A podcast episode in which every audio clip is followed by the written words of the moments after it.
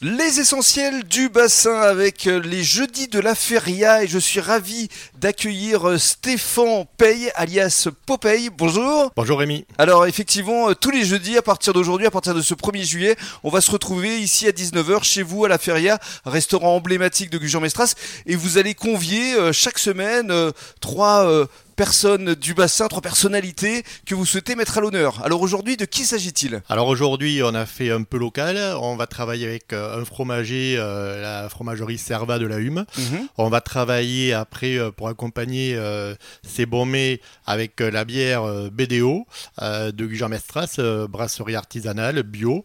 Et pour finir, une fois avoir bien mangé et bien bu, il va falloir dépenser un peu d'énergie.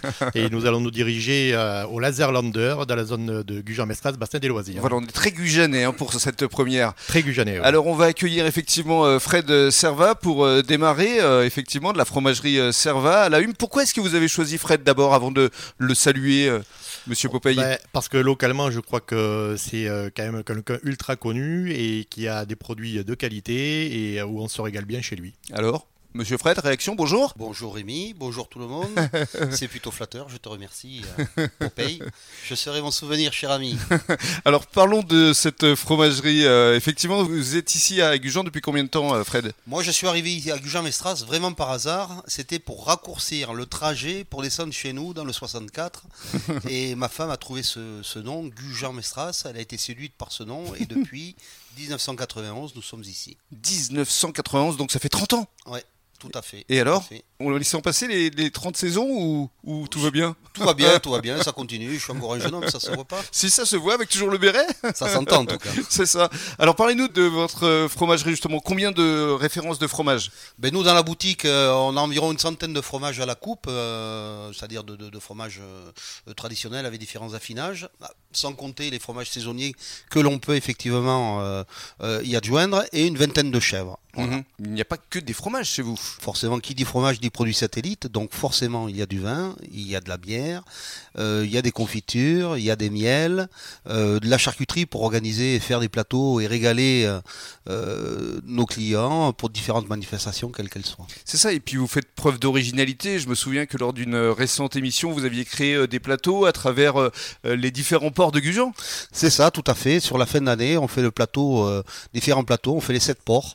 Euh, dit, chaque plateau a un nom. On part du port de la Molle jusqu'au port de la Hume et on nomme nos plateaux ainsi avec euh, différentes bourses.